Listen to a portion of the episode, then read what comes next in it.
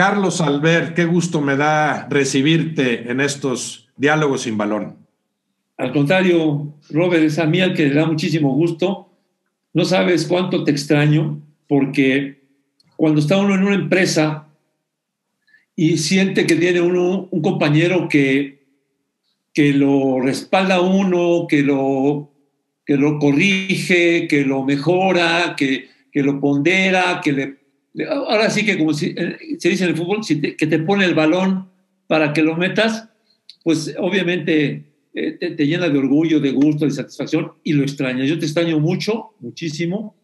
Es de las pocas cosas que extraño de, de, de, haber estado en, en, esa empresa, tú.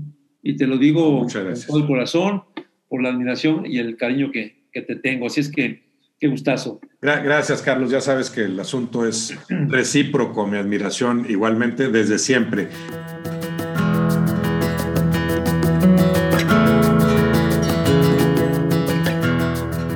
Quiero empezar, Carlos, por preguntarte, ¿cuál fue tu práctica del deporte, del fútbol en particular, de otros deportes en general, desde niño? Pues mira, prácticamente yo tengo fotografías, mi, madre y mi padre me tomaron fotografías cuando yo tenía un año pegándole a un balón.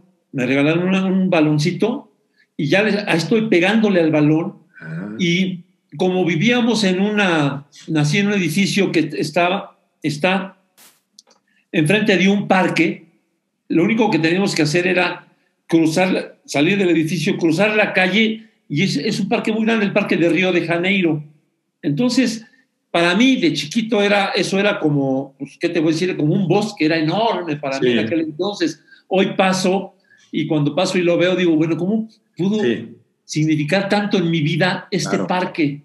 Porque ahí había este, tramos empastados, árboles enormes, había también eh, asfalto, asfalto, había una fuente en el centro muy grande, redonda, que a veces estaba seca y nos servía también para practicar adentro muchos. Entonces, yo soy de la época en donde los niños no tenían internet y a mí me tocó en ese jardín, en ese maravilloso jardín, para mí era como mi club, era como el cielo, porque ahí practicábamos trompo, yoyo, valero, andábamos en unos carritos que uno se hacía con unas llantitas de hule y tú le ponías un freno también aquí con un palito, este, y, y la verdad es que Dios me dio un don que es el don de, la coordinación, tú lo debes saber también perfectamente bien. Entonces, a mí se me daba mucho practicar y jugar a lo que fuera. Y con la palomilla enorme, pues éramos, no sé ahí, ¿qué te puedo decir? Nos reuníamos todos los días y los sábados y domingos fácil, 40, 50 niños, 50 adolescentes, todos ahí jugando a lo mismo.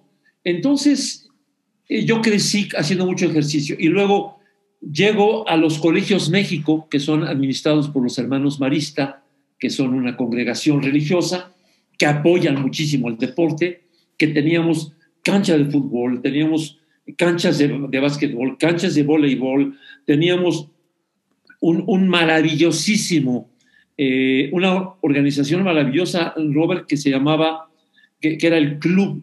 Los sábados, los sábados practicábamos deporte en forma organizada de colegios contra colegios.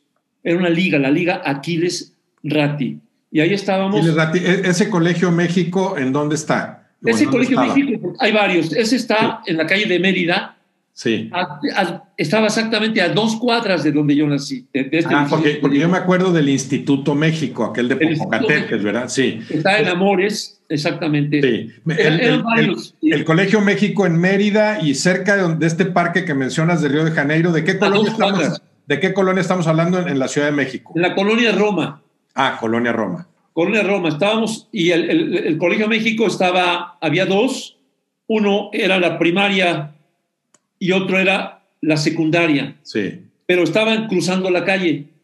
Entonces, este, eh, ahí practicábamos muchísimo deporte también en el colegio, bien organizado.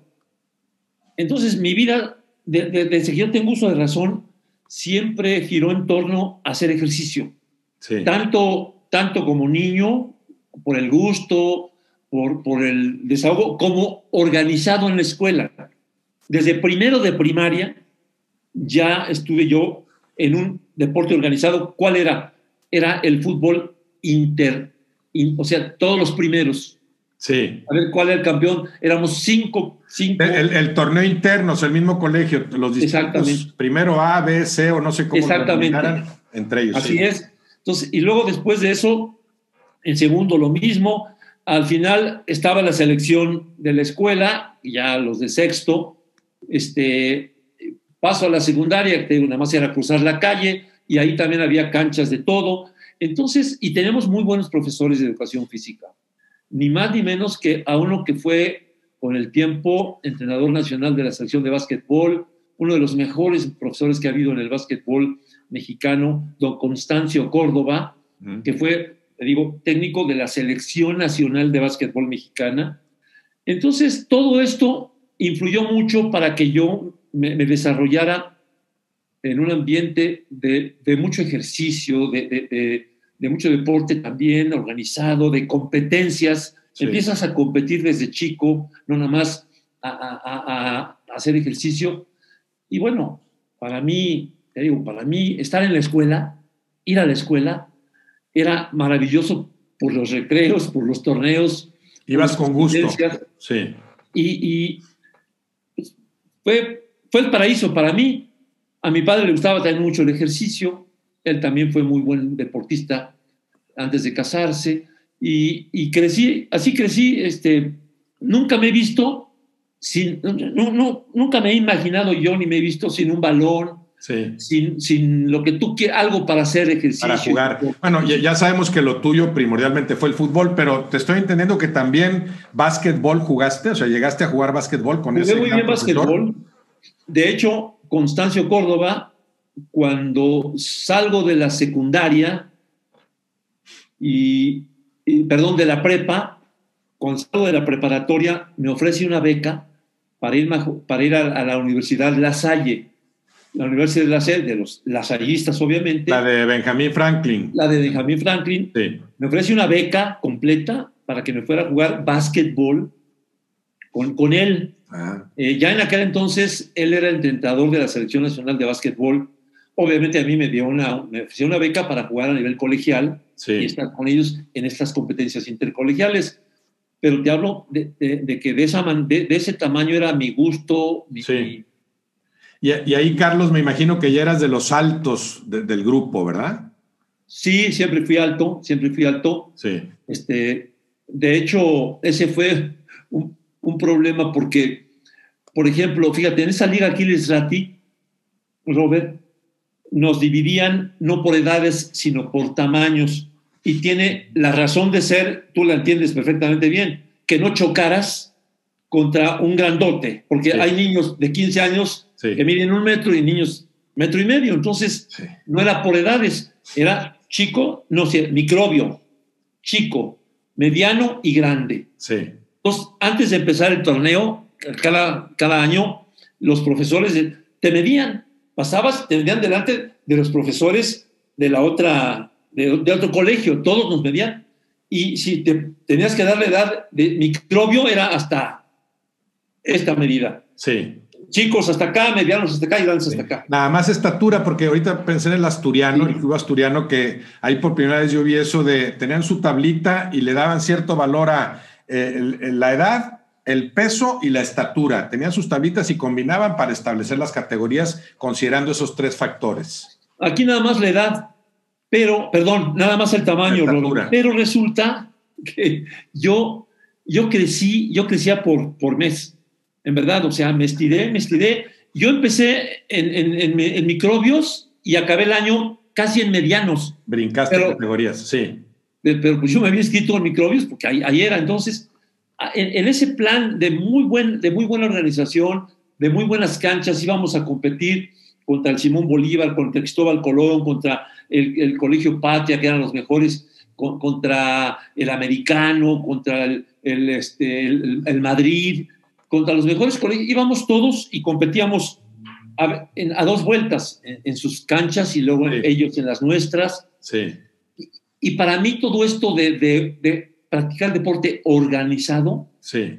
pues se, o sea, yo no, yo no, este, lo veo tan natural. Claro. Entiendo de reglamentos, entiendo de límites, entiendo Sí. de dificultades, entiendo de, de, de viajar a la escuela contraria un sábado. O sea, en- en- empiezas a entender y aprendí que el deporte no nada más es la cancha, sino que implica todo esto, una organización, Sí, sí, implica respeto a, a los tamaños, el Los, porqué. valo- los valores que fomenta, ¿no? Exactamente. Era también yo de la selección de- del colegio de fútbol, de básquetbol, de voleibol y de atletismo. Yo corría los 80 metros con obstáculos, que era la distancia que corríamos de chicos. No eran 100 metros, eran 80 con obstáculos. Entonces, esos eran, tengo, tengo las en, ya sabes, en las memorias de, de la escuela. Que, ¿ya? Entonces, yo, yo te digo, ese es, para mí el deporte fue parte inherente y muy importante en mi formación, Robert, porque te puedo decir, a lo mejor como, como alumno tenía tres o cuatro materias que me costaban mucho trabajo, muchísimo trabajo, pero eh, este, pues ahí me echaban la manita algunos profesores porque sabían que, que yo iba a estar en su equipo y en su selección. Entonces, para mí el deporte fue un- y si además lo combinas con que enfrente tengo un parque en donde puedo correr, andar en bicicleta, eh, en, en jugar trompo, yo-yo, jugar a quemados, correr, este, patinar. Entonces yo me considero un, un ser humano privilegiado, privilegiado por haber crecido en ese, en ese ambiente, Robert. Y en una de esas, precisamente jugando en Zacatepec, me vio Nacho Treyes y al medio tiempo, perdón, al terminar el partido le fue a decir al, al padre de familia que nos llevaba, que nos hacían favor de llevarnos, que con quién podían hablar para ver si yo podía quedarme en Zacatepec. Le dijeron, oigan, nosotros no somos, aquí no hay, no, no es eso, aquí pues es de familias. Sí. Hable con su papá. Sí.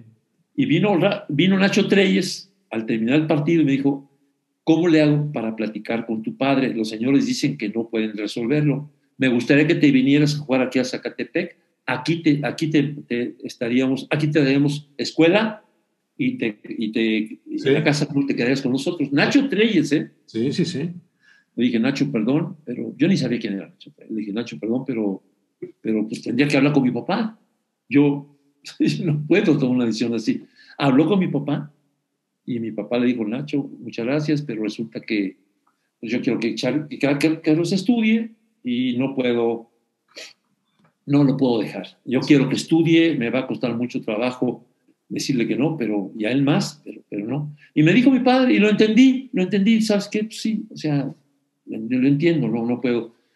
Entonces, esa fue la primera vez que me llamaron a jugar fútbol profesional, fue Nacho Treyes para que jugara con el Zacatepec. Pero no, no, no cristalizó esa posibilidad. No, mi padre me dijo que no, porque quería que estudiara y yo lo entendí. Entrando al primero de, de la universidad, esto, esto que te estoy platicando, estaba yo en la prepa con el CUM. Sí. Salgo del CUM, entro a, a la, a la universidad y, y este, y Nacho, y, perdón, y entonces don Nemesio Díez, que era el dueño del Toluca, Sí. era jefe de mi papá. ¿Por qué? Porque mi papá era el locutor oficial comercial de las marcas de la cervecería. En aquel entonces mi padre era un locutor, era, fue de los primeros locutores que hubo en este país. En Toluca llegamos dos al mismo tiempo, dos, que, porque hay, tengo los, los periódicos, dos niños, ¿cómo dice? ¿Cómo dice? Niños prodigio a al Toluca, en, en un periódico, ¿no? Los niños prodigio, éramos un muchacho que se, se apellidaba Sordo y yo, que estuvimos yendo a entrenar y este, y digo, nos, nos, nos trataban muy bien y todo, pero yo acabé, a la semana mi papá me vio y me dijo, ¿sabes qué? Digo, Exhausto. es que no puedo, no puedo, o sea, es imposible, papá, no, no puedo. Y, y yo, yo, yo sí quería, o sea, yo estaba encantado, porque aunque no veía fútbol, me encantaba Jugarlo. jugarlo. Bueno, tu Entonces debut, yo- Carlos, di- dime cu- cuándo debutas, qué año y con qué equipo. En Debuto. La tercera instancia ya fue una invitación de, del Necaxa a través de un señor que se llamaba Miguel Marín, que Claro. fue un técnico Claro, estuvo toda la vida ahí, me, acuerdo de Miguel Marín. Sí, Miguel Marín. Mexicano. Él, ya me había invitado, entonces me invitó, me dijo, mira Carlos, aquí estás en la capital, no tienes que ir a Toluca, no sé qué. Le dije a mi papá y, mi papá me dijo, ¿sabes qué? Vamos a hacer. O sea, nada más prométeme que no dejas el, tu carrera y, vamos con el Necaxa que está aquí en la capital y es otra cosa. ¿A qué edad tu debut en primera división? Mira, he sacado cuentas de la siguiente manera. Estuve seleccionado nacional para el preolímpico. Jugué yo el preolímpico con la selección mexicana. Preolímpico del 64. Ah. del 64.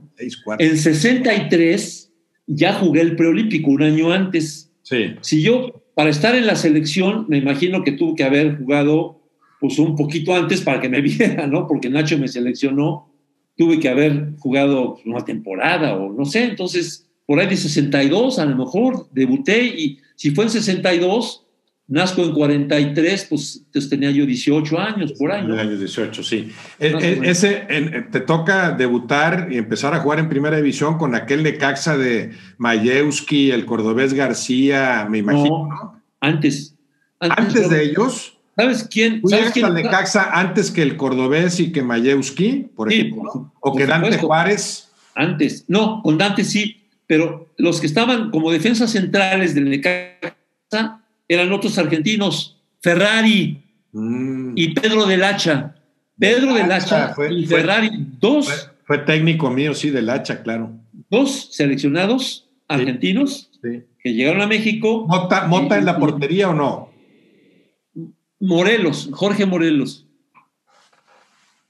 Mota sí llegó después ahí, sí te tocó. Mota llegó después pero yo, yo empecé a jugar con, con Morelos, con el Fumanchú Reynoso, con Domingo de la Mora, que después fue árbitro, con Benumea, esos eran los defensas. En la media cancha estaba Giacomini, estaba este, Toñito Munguía, que empezaba también, era muy jovencito con nosotros, este, estaba el Flaco Noriega, Baeza, el Chatito Ortiz, Peniche adelante, Dante Juárez, padre, con ese equipo empecé a jugar yo con esos.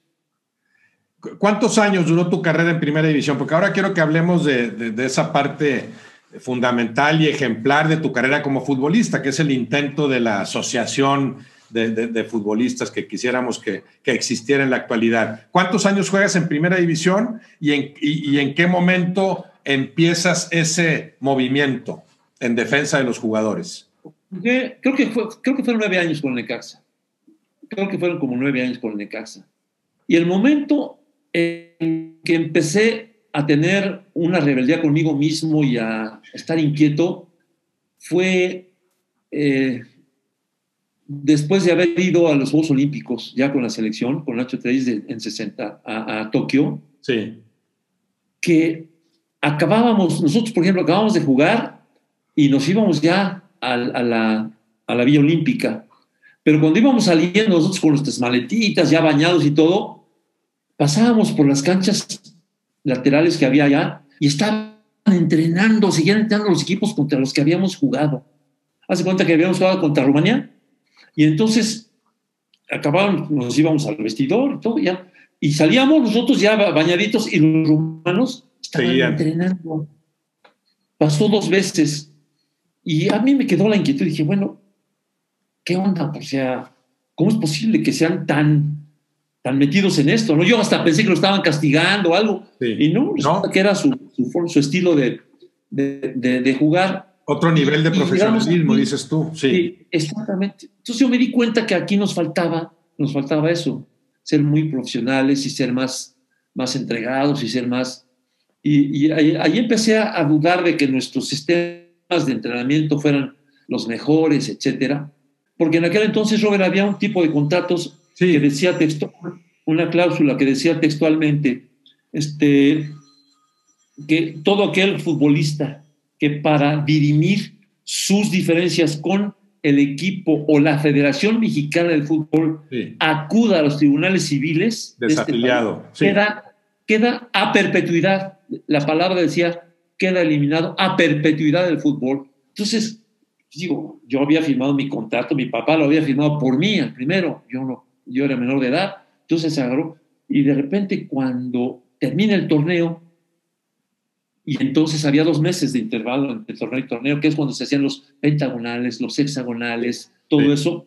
Entonces, te dejaban de pagar, Robert. O sea, como ya no había torneo, te dejaban, ah, pero tú no podías irte a otro equipo, ni podías hacer nada. Sigues perteneciendo al equipo, pero no cobras porque no hay partido. Sí, increíble. Te tenían en un apartado legal para la federación que se llamaba retenido. O, sea, tú eras jugador activo, retenido o transferible. Esas eran las tres características que tú tenías en aquel entonces. Eran tus posibilidades. Terminaba tu contrato y entonces te tenían en calidad de retenido, pero no te pagaban, pero te retenían. Entonces resulta que, que a mí no me extrañaba nada, yo no conocía nada, empecé a jugar y retenido estos dos meses sin sueldo, dije, hijo, ¿qué onda? Y de repente, entonces, oye, pues me habló el, Atlante, me habla el Atlante, me habla el general, me dice, oye, vente para acá. Digo, pues, ¿cómo que vengas? Pues, no sé cómo. Sí, tu carta de retiro, ¿quieres que yo hable con el, con el licenciado este, Miguel Ramírez? que sí, si usted quiere, si usted me paga mejor y me doy un equipo en la capital, no voy a tener problemas, sigo estudiando, etcétera. Sí, si quiere yo me vengo al Atlante con mucho gusto. Y entonces fueron, me quisieron comprar y dijeron que no. Entonces yo fui y le dije, oiga, está bien, no me voy, pero, pues págueme, ¿no? No, total que ya no me pagaron, empecé a entender cuál era la jugada, cambio de, cambio de, dueños en el, en el CAXA, se va el, el, licenciado Ramírez Vázquez, lo deja, lo toma Urbañanos. ¿Por qué lo toma Urbañanos? Porque Urbañanos, don Julio, era, era muy conocido y muy... Era gente de Televisa también, era dueño de una agencia de, publicidad muy importante. Julio Urbañanos, eh, ¿tío de Raúl? No, tío, tío, tío carnal de Raúl, hermano de su papá. Tenían una agencia de publicidad muy buena, muy importante, manejaban marcas muy importantes, la cervecería modelo entre ellas, en fin. Y entonces este, ellos se quedaron, Televisa le dijo, a ver, quédate tú con el equipo, tú manéjame el equipo de Necaxa, y entonces ya, ya, ya vino todo, ya yo me sentí incómodo, me sentí lesionado, lastimado, molesto, porque dije, bueno, si no me quieren, está bien, no hay problema, pero si hay quien, quien me quiera, no, y es que sí me querían en el equipo, nunca me dejaron salir. Sí. Pero pues me tenían ahí sin pagar. Bueno, pero ya es en ese momento, en esa coyuntura, cuando decides iniciar un movimiento formal para este, aglomerar a los futbolistas para defender sus derechos o no? O sea, ¿cuál es, cuál es el, primer paso que das en ese sentido?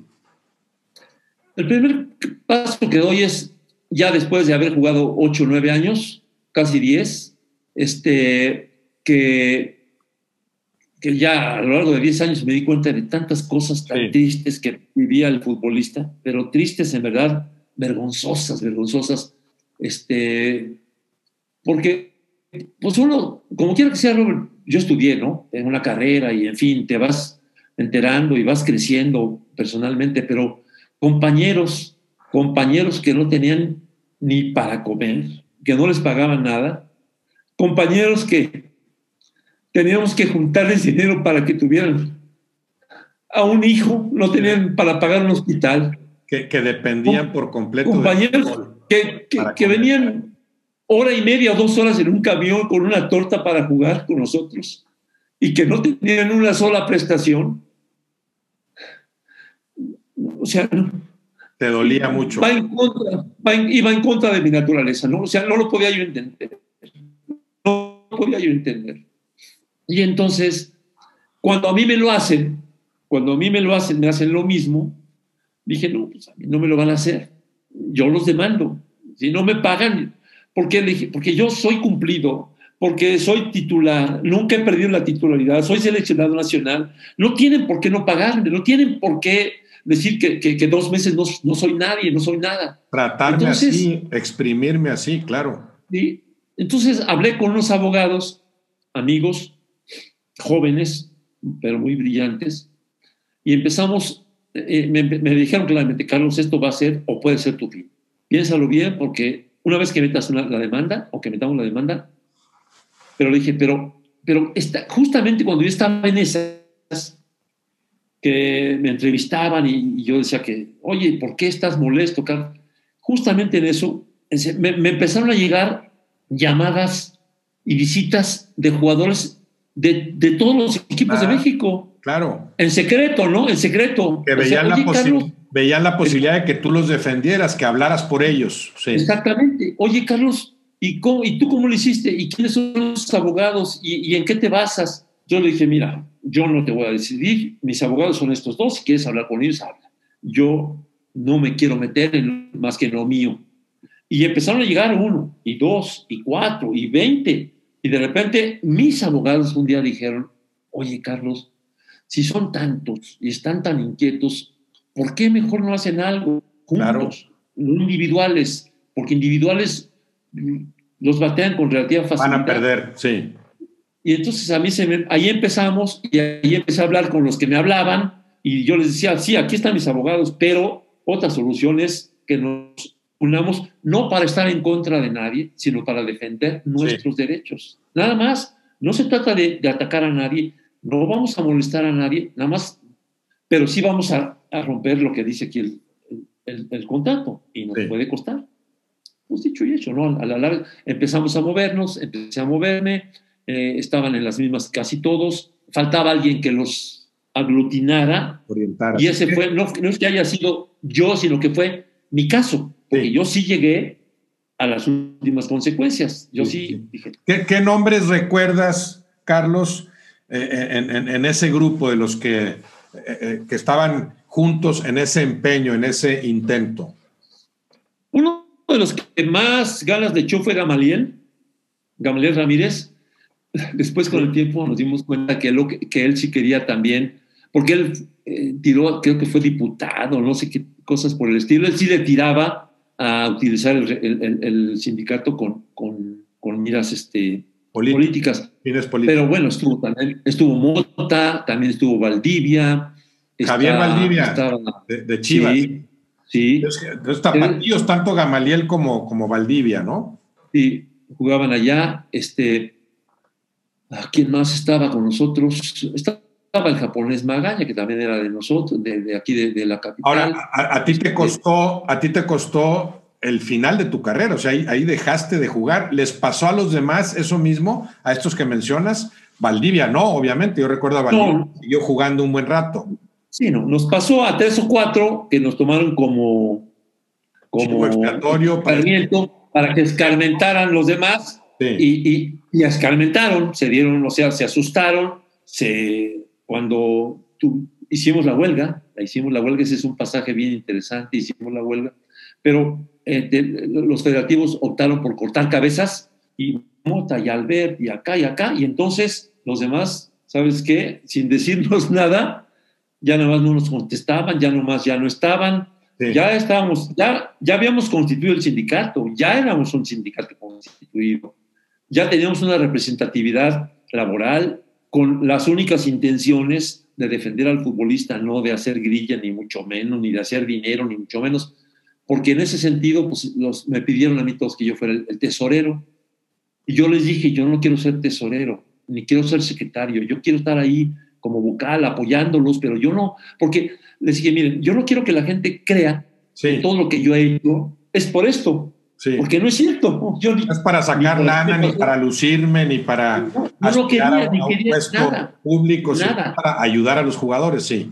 Ayudar al gremio, dejar al gremio, porque pues yo como quiera que sea tenía una carrera, me podía defender, como lo hice, este, pero la mayoría no, la mayoría no tenía ni carrera ni nada, entonces yo, yo no quería ni me interesaba la cosa política. Tan no me interesó que pude haber tenido un puesto político muy importante, muy importante, porque me ¿Quién crees que me llamó? Fidel Velázquez. Mm, qué bueno que digo, bueno, qué lástima que no fuiste. Eh, Imagínate. No, sí, fuimos a verlos y, este, y me, con, su, con su yerno me dijo, un señor Yuren, que tenía, era el de la CTM, pero aquí en, el, en la FTDF, en el DF.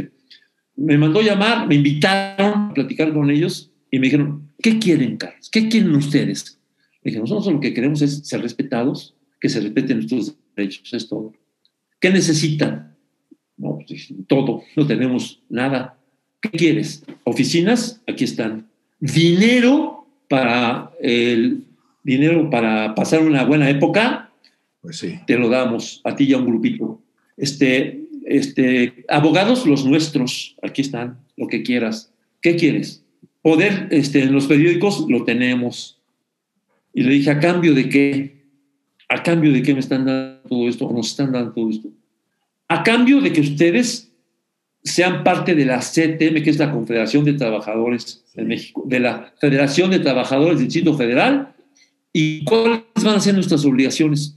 No, pues jalar con nosotros, por ejemplo, que, pues si un día el sindicato de costureras requiere que ustedes apoyen también, y que si hacemos una marcha, que ustedes marchen también, como, como, sindicato. Dije, no, no, es que le dije, miren, es que ni siquiera eso es mío, es que eso es algo que no va de acuerdo con, con el deporte. Vamos, le vamos, realmente vamos a, hacerle más daño al deporte que beneficio. El beneficio a lo mejor va a ser para los futbolistas y eso, pero para el deporte, yo no me imagino un equipo asociado y federado y, con la CTM y, y, con las oficinas este, y con las banderas. Dije, eso, perdónenme, pero no, no, prefiero que nos aniquilen a, poner a los futbolistas al servicio de, de este tipo de, federaciones y de sindicatos. Ahora, Carlos, dices que el sindicato llegó a estar registrado oficialmente como tal, pero algunos, eh, cuando vieron lo que les hicieron a tres o cuatro, entre ellos tú, deciden deslindarse, ya, ya no siguen en el movimiento. ¿Ahí desaparece el sindicato o, permanece oficialmente un tiempo o en la práctica simplemente deja de funcionar?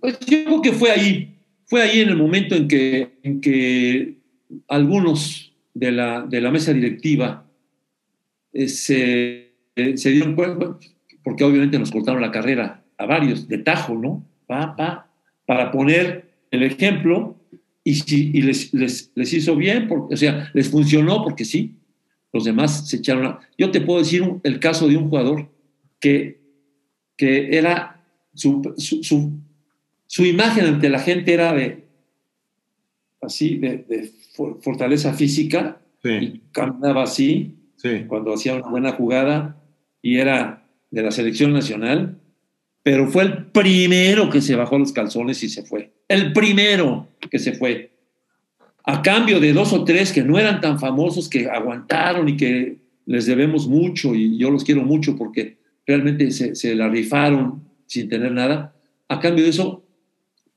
de pronto ya desaparecieron los campeones de goleo del fútbol mexicano que estaban en la foto.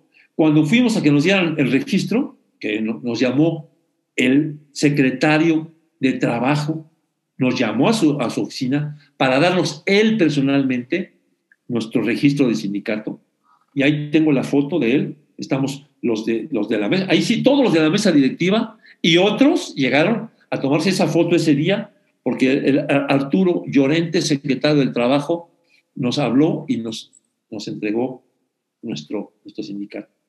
Ahí sí estaban.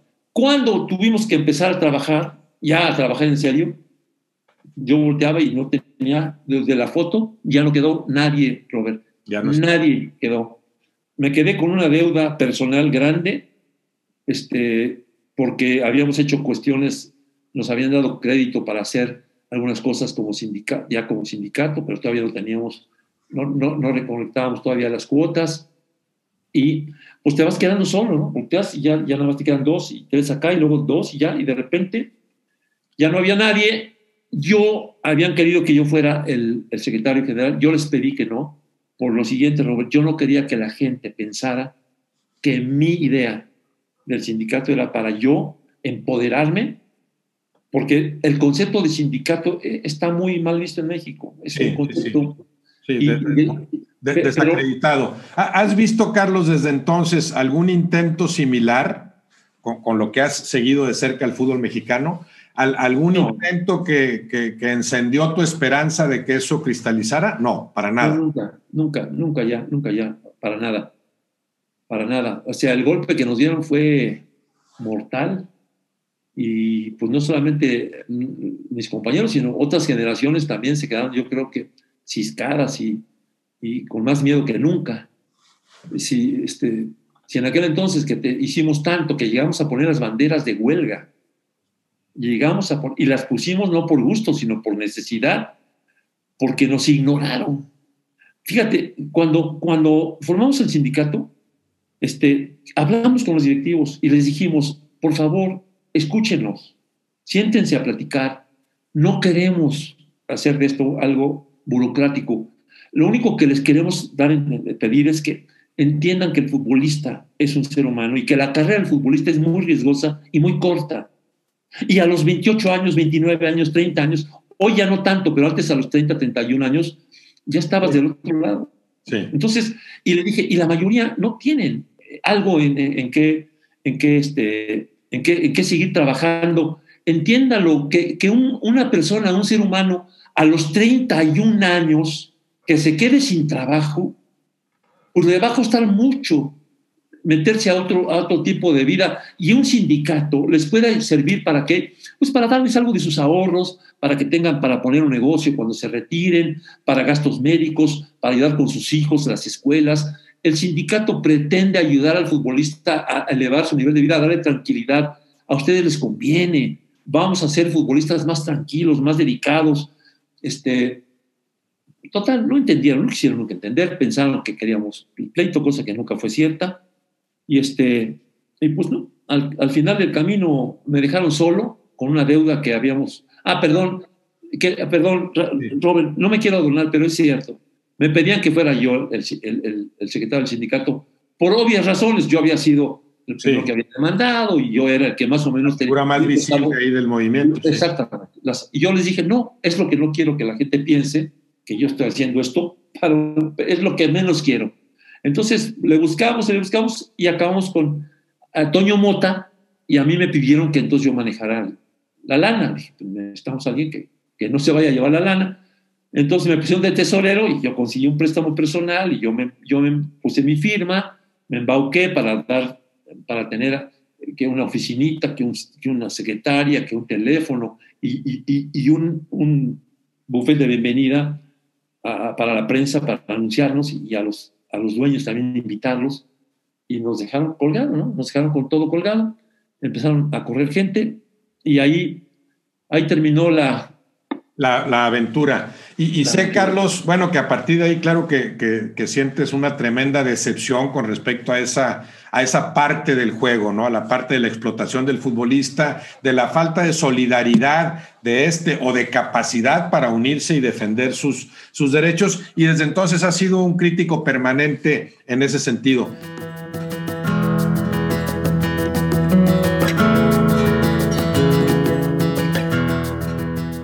El fútbol como eh, fenómeno social, todo lo que involucra, todo lo que provoca, ¿a qué se debe, Carlos? ¿Qué, ¿Qué, ingredientes le ves a este juego que propician todo esto? Es maravilloso, es maravilloso, Robert. Mira, el, cuando te metes a, cuando yo empecé a jugar fútbol, ya en serio, cuando llego a mi casa, yo no sabía nada de. No, no había, nunca ido a un estadio de fútbol a ver un partido, nunca. No sabía quién era quién. Llegué la primera vez que llegué a entrenar, no conocía a los jugadores en ese nivel. Pero con el tiempo me, di cuenta de cómo influía en la gente, cómo la alegraba, cómo le dolía. Salía así de, perder y, estaba la gente llorando. Este, Te decía Carlitos y lloraba. Y cuando, me di cuenta cómo incidía en la gente, cómo le daba alegría, cómo, cómo, y entonces me puse a estudiar. Y me puse a estudiar en el cárcel y, su historia y dije, ay, caray, yo estoy jugando un equipo en el que jugó fulano de tal y Casarín y se incendió un, estadio con un árbitro que se llamaba Fernando Marcos, tomó una mala decisión, la gente incendió el estadio, entonces dije, bueno, es que esto, esto, ¿cómo es posible que un señor que tiene dos hijos, que apenas gana para vivir, que venga a verme desde donde me dice que viene a verme, no a mí, al Necaxa, que se gaste, que se gaste lo que se gasta en camiones, en tiempo, en boletos, para venirme a ver a mí. Sí. Él quiere ver en mí, pues quiere ver mi habilidad, quiere ver mi, quiere ver cómo juego bien, pero también quiere ver que yo respete esta camiseta, que yo respete el historial. Y yo empecé a estudiar quiénes habían sido necaxistas y qué había pasado, que las Asturias y que el Marte, y dije, es que esto, esto es maravilloso, o sea, la historia de los equipos es maravillosa y, y no, no, la, no la hacen, no la conforman solamente los que le pegan a la pelota, la están conformando cientos de miles de personas, Robert, que, que están viendo ahí y que van a ver que a ti, porque tú creen que tú vales la pena ser visto. Tú les y que vale la pena que tú Sí, tienen la esperanza de que tú les des satisfacciones que necesitan, satisfacciones cuando en la semana no recibieron las suficientes. Claro. Entonces, ponen en ti esa esperanza, ¿no? Y con, con claro. eso implica. Ponen una ilusión enorme en ti, tienen confianza en ti. Y entonces yo, yo sí empecé a sentir una responsabilidad en ese sentido. Pues, qué padre, ¿no? Yo juego en el casa, salgo en el periódico, me están pagando, este, soy famoso, qué padre, ¿no? Pero, pero también la otra parte que tú comentas para mí fue muy, muy significativa, el darme cuenta que tenía una obligación moral, no nada más con los que me estaban viendo, sino en la televisión y con el abuelito de fulano de tal, que entonces, fíjate, Robert, cuando la porra del Necaxa iba a los entrenamientos y nos llevaban fruta. Los porristas, Carlos Ordóñez, el gordo Ordóñez, y otros este, este, de su dinero, sí. nos llevaban a los entrenamientos cajas de fruta. Sí, sí, sí. Y al terminar el entrenamiento, nos estaban esperando fuera de los vestidores con fruta, sandía, papaya, melones, manzanas. O sea, eh, que pagaban ellos y, nos, y no, a nosotros te, te, vas identificando con el equipo, te vas identificando. Vas, vas entendiendo la responsabilidad que tienes, sí, sí. que estás, el ejemplo que para tanta gente eres. En ese sentido, Carlos, ¿has visto una evolución en el fútbol? ¿Crees que ahora está todo eso más acentuado que en aquella época o, o lo ves igual? Es que yo, yo creo, yo lo veo diferente. Ahora se habla mucho también de las porras y que van y que las banderas y que todo eso. Pero, pero antes era, no sé ahora, ¿eh? porque hace mucho que no estuve fuera de un estadio, pero nosotros convivíamos con ellos. Te digo, iban diario a los entrenamientos, sí. platicabas con ellos, este, te sentías protegido también por ellos. O sea, en aquella época había quizá más, más interacción más entre jugadores sí. y aficionados. Mucho más, mucho más, mucho más, y, y, era una relación muy padre. Iban a los, por ejemplo, iban a las concentraciones a veces nos alcanzaban en una concentración antes de un juego, llegaba un grupito y con permiso ¿eh? y todo, y platicando con nosotros en los tiempos libres, nos, este, nos iban a saludar, hay que echarle ganas, Carlitos, de mañana, y te encargo que no pase fulano, pero sin molestarte, sin, intro, sin meterse en tus horarios de descanso, sin meterse, sino simplemente para hacerse presente y apoyarte. Entonces, sí, era, todavía me tocó a mí la época un poco romántica en donde las porras no eran tan importantes como ahora.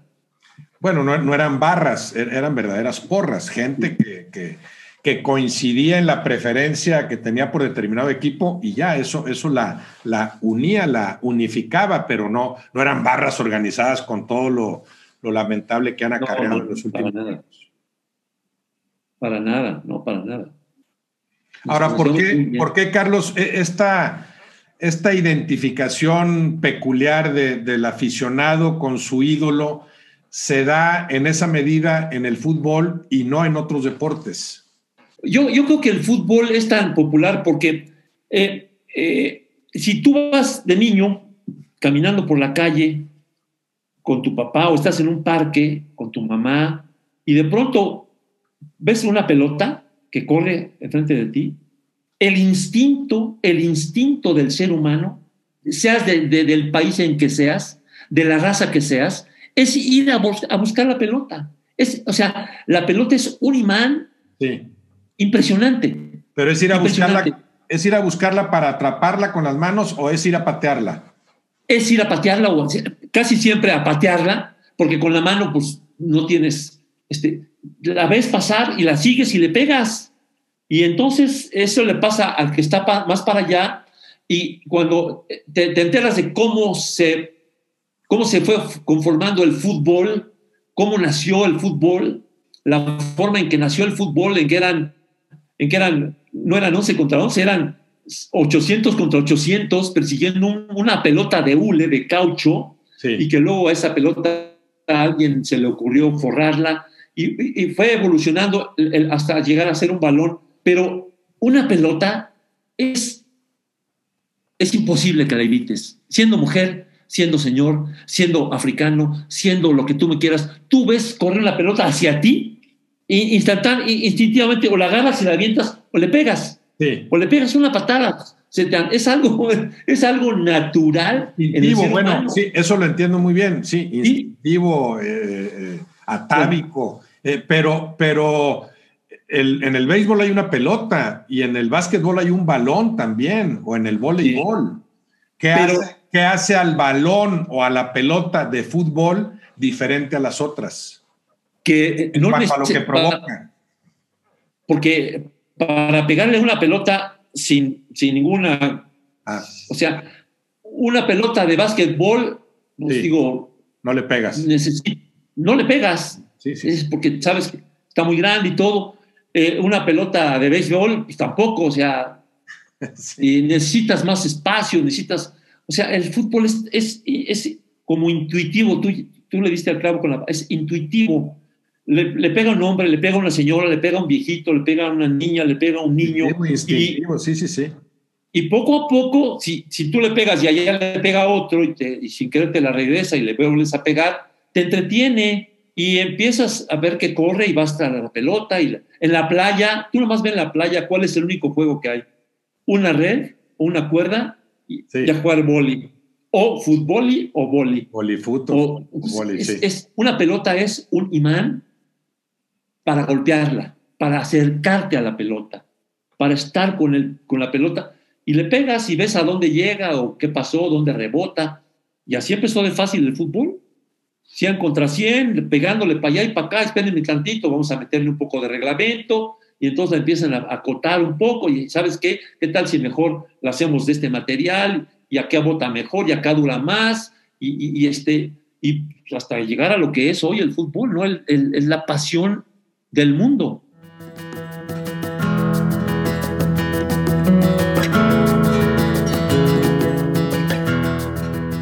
Ahora tú, Carlos, después de, haber jugado profesionalmente varios años y de distinguirte por aquel intento del, del, sindicato que quizás ha sido el más serio en la historia de nuestro fútbol, después pasas a la otra trinchera, ahora como comunicador, como observador del juego, como comentarista.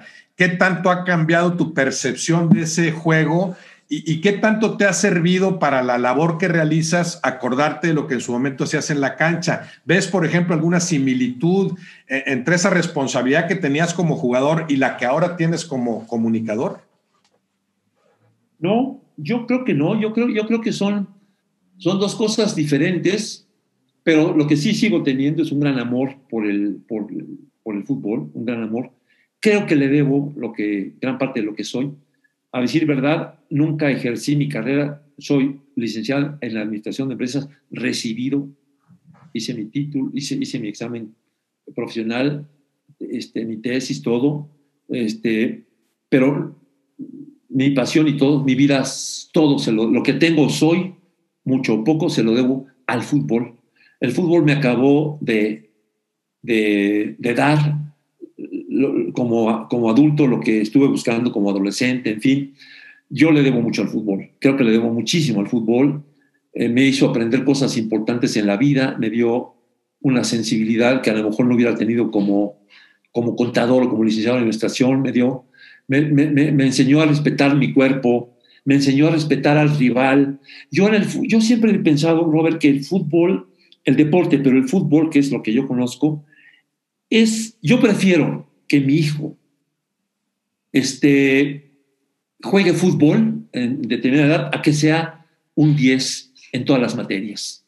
Porque eh, el 10 en todas las materias une a tu hijo con los libros, y, pero el fútbol o el deporte, pero el fútbol en este caso, une a tus hijos con seres humanos. Y, te, y le enseña a tu hijo que hay cosas en la vida muy importantes como son la pertenencia. El fútbol, el deporte te da pertenencia. Siempre que juegas con un equipo, perteneces a un equipo y ese equipo a lo mejor pertenece a tu barrio, a tu escuela. Siempre es parte de donde estás viviendo o lo que estás queriendo hacer. Te enseña que el fútbol te enseña que en la vida es exactamente un, un partido de fútbol. Hay autoridad, árbitro, hay autoridad, hay límites para ti.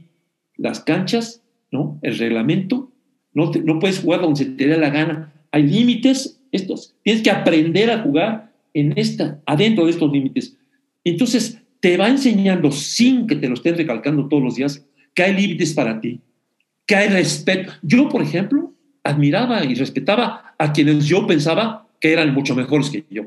Nunca les tuve miedo, pero yo los admiraba porque decía, oye, a mí me está costando, me está costando muchísimo de disciplina, de tiempo, de dejar a mis amigos, de dejar a mi familia, de viajes cansados, de etcétera, etcétera. Está costando mucho.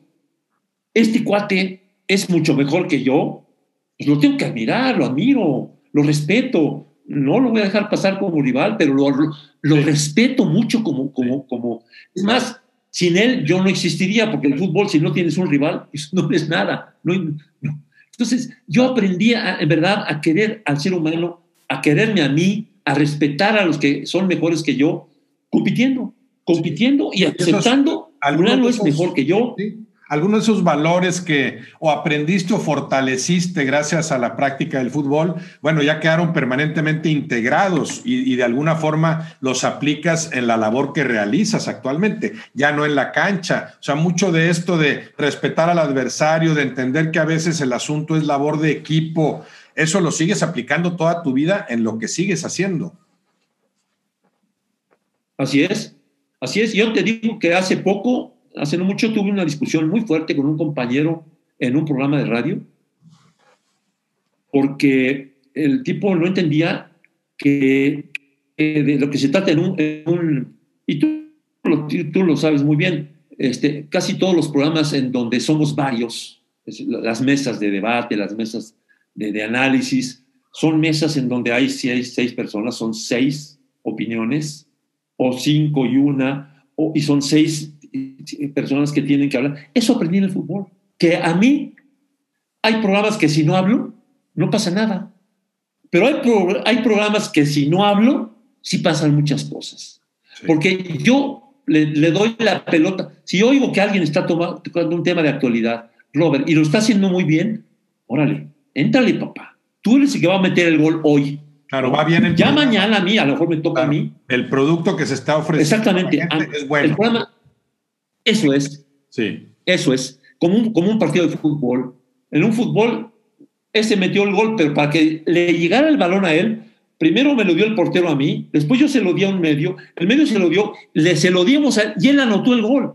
Pero él anotó el gol porque nosotros, nosotros, le dimos el balón, evitamos a un rival, nos, nos arriesgamos en una marometa, etcétera, para que él metiera el gol. Entonces, el gol es, el fútbol es un juego de conjunto y la vida, Robert, es un juego de conjunto. La vida es un juego de conjunto en tu, en tu condominio, en tu cuadra, en tu vecindad, en tu trabajo. Si no eres parte de un grupo, estás jodido, estás mal. Tienes que aprender a pasar el balón y tienes que aprender que cuando te lo dan, ojo, que no es tuyo, es de todos.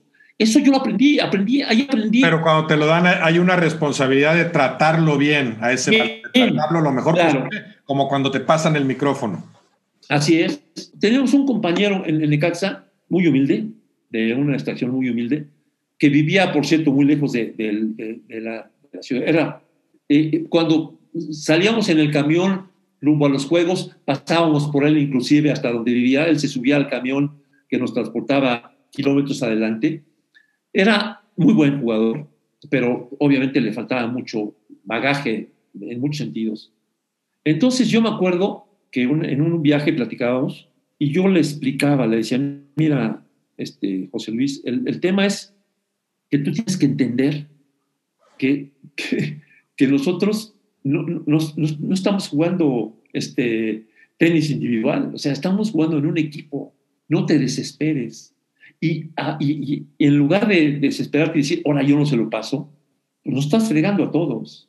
Habla con la persona, habla con él, todos, le vamos a platicar, le vamos a decir, pero no, no, no es personal, no personalices, acuérdate que somos 10, que te estamos apoyando, que, que, estamos sufriendo por ti. A veces ni siquiera los futbolistas entienden que su labor es ser parte de un equipo, ¿no? Y lo mismo pasa en, en, el trabajo, lo mismo pasa en una línea de producción para hacer coches. Si, si, el tipo que está antes que tú se tarda y en lugar de hacer, de armar siete defensas o siete, siete este, poner cuatro llantas, pones dos, pues te, fastidias a todos, te fastidian a ti. La vida es una vida en común con los... ese, ese, trabajo en equipo, esa labor de equipo es lo que principalmente te puede fomentar la práctica de un deporte. Así es. A mí, por ejemplo, de repente me dicen en, el programa, oye, ¿por qué no hablaste hoy casi nada? Porque no tenía nada más importante que decir que ustedes. Porque ustedes estaban hablando muy bien. Ustedes estaban tratando muy bien el tema. Y yo no sentí que hacía falta, me sentí perfectamente bien. Cuando, o sea, yo, a mí no me pagan por palabra, le dije, yo estoy aquí una hora, pero si en, esa hora el tema que estamos desarrollando, ustedes dos lo manejan mejor, lo dominan, si a mí no se me ocurre algo, para, no me meto, o sea, ¿para qué? Son cosas que, que, aprendes en la vida, ¿no? No tiene uno por qué estar. a mí no me pagan por hablar. Bueno, que es, es, es eh, encomiable esa postura porque no es muy común, porque sí eh, prolifera el, afán de lucimiento, de protagonismo. Yo quiero ser el importante del programa y no tanto quiero que el programa termine siendo un buen producto y muchas veces será mejor si yo hablo menos. Sí, este, tú, tú también como futbolista que fuiste también de seleccionado y todo, este, y estando en, el tipo de programas que, que, que, de los que estamos hablando, pues sabes perfectamente bien que a veces uno luce más sin hablar y a veces uno necesita forzosamente meterte, ¿no? O sea, también cuando te están, están diciendo algo que, que, no es cierto, que no es una verdad, o que te duele, o que es carente de ética, pues también tienes que decirlo, ¿no? Sí, sí, Pero pues hay que jugar en esta vida. Señor, no, no pasar a veces como que el, el que calla otorga, ¿no? Entonces se dijo esto y este cuate no, no refutó nada al respecto, quiere decir que está de acuerdo, ¿no? Se corre a veces ese, ese riesgo. Yo, yo no sé, Robert, si a ti te pasa lo mismo que a mí, pero fíjate que yo creo, y también lo he escrito en muchas ocasiones, que el comentarista deportivo, específicamente el de fútbol en México, tiene ante sí la gran oportunidad y por ende la gran responsabilidad de aprovechar sus narraciones, inclusive, no sus comentarios, sino sus narraciones, para, para mandar mensajes que son bien importantes, porque los están oyendo y viendo niños, niñas, este, adolescentes, adultos, gordos, flacos, ricos, pobres, mujeres, viejos, todo tipo de gente está viendo qué estás diciendo de algo que está pasando en la cancha. Y eso que está pasando en la cancha, si tú ponderas una violencia, estás mandando el mensaje de que el fútbol es violento, hay que ser violentos. Si tú utilizas el fútbol, no, o sea, sin llegar a, exageraciones, pero me refiero a estar consciente de que si tú estás combatiendo con tus narraciones la mala leche, la mala intención, el, burlarse del árbitro, si el árbitro falla, o sea, en el fútbol hay todo, hay, autoridad, hay sociedad, hay juicios, hay, hay hermandad, o sea, hay violencia, hay desesperación. Y si tú como, como narrador de un partido o explicador de un partido no, no encuentras que, que haya una relación con lo que vivimos todos los días, pues estás desperdiciando una gran oportunidad de mandar mensajes. Sí. No digo que la narración sea para mandar mensajes, ni mucho menos pero hay muchos momentos en a veces lo puedes, aprovechar para ayudar no solo a que la gente vea mejor el juego, sino mandar mensajes que sirvan más allá del juego mismo. O sea, y te puedo sembrar esta semillita para que quizá mejores como persona un poquito con esto que te dije, ¿no? Exactamente. Eso es, para mí, esto también fue, sigue siendo un factor importante el, manejo de las, te digo, pues los reglamentos son las leyes, el árbitro es la autoridad y con una facilidad lo descalificamos, con una facilidad que, pero cuando lo hace muy, muy bien, no lo ponderamos como para que la gente también, la autoridad, la autoridad, la autoridad, autoridad, autoridad, es decir, autoridades límites, que no autoritarismo, que ¿por qué está un árbitro? Porque hay un límite, o sea, este, y, estudiar los reglamentos, Robert, del fútbol, estudiarlos, ¿por qué? ¿Por qué son así? ¿Por qué son 9-15? ¿Por qué? ¿Por qué no son 10 o por qué no son 8? ¿Y por qué la, rueda del círculo central mide lo que mide? ¿Por qué? ¿Por qué no es más grande o más chica? Es bien interesante ver, saber todo eso. También 9-15 para cada lado para un diámetro ahí de, de, 18-30. Carlos Albert, me da mucho gusto de veras, te, te, agradezco en lo que vale tu disposición para esta plática de fútbol y de otras cosas, que en realidad podríamos hacer un programa que no fuera sobre fútbol contigo, obviamente, ya lo sé. A mí, el agradecido soy yo, Robert, tú sabes que te admiro, te quiero muchísimo, te admiro mucho, aprendí muchísimo de ti siempre, leyéndote, sé que eres una persona que le gusta cultivarse, eh, que ve el fútbol con una perspectiva que, a la que yo también quisiera algún día llegar. Este, y, eh, te agradezco mucho que me tomes en cuenta para platicar estas cosas así tan, tan abierta, tan limpiamente. Este, en verdad, es de las pláticas para mí más importantes y más bonitas que he tenido este, desde que soy comentarista, este, hablando de, del fútbol desde otros ángulos, con otra visión, con otra, de otra manera. Te agradezco mucho que me hayas invitado. Es, un honor para mí, este, Robert. No, igualmente. Muchas gracias a ti, Carlos. Te mando un abrazo y seguimos en contacto. Igualmente, yo te agradezco mucho y te felicito por tu carrera, eh, la verdad, este, maravillosa. No, igualmente, Carlos. Un abrazo. Gracias.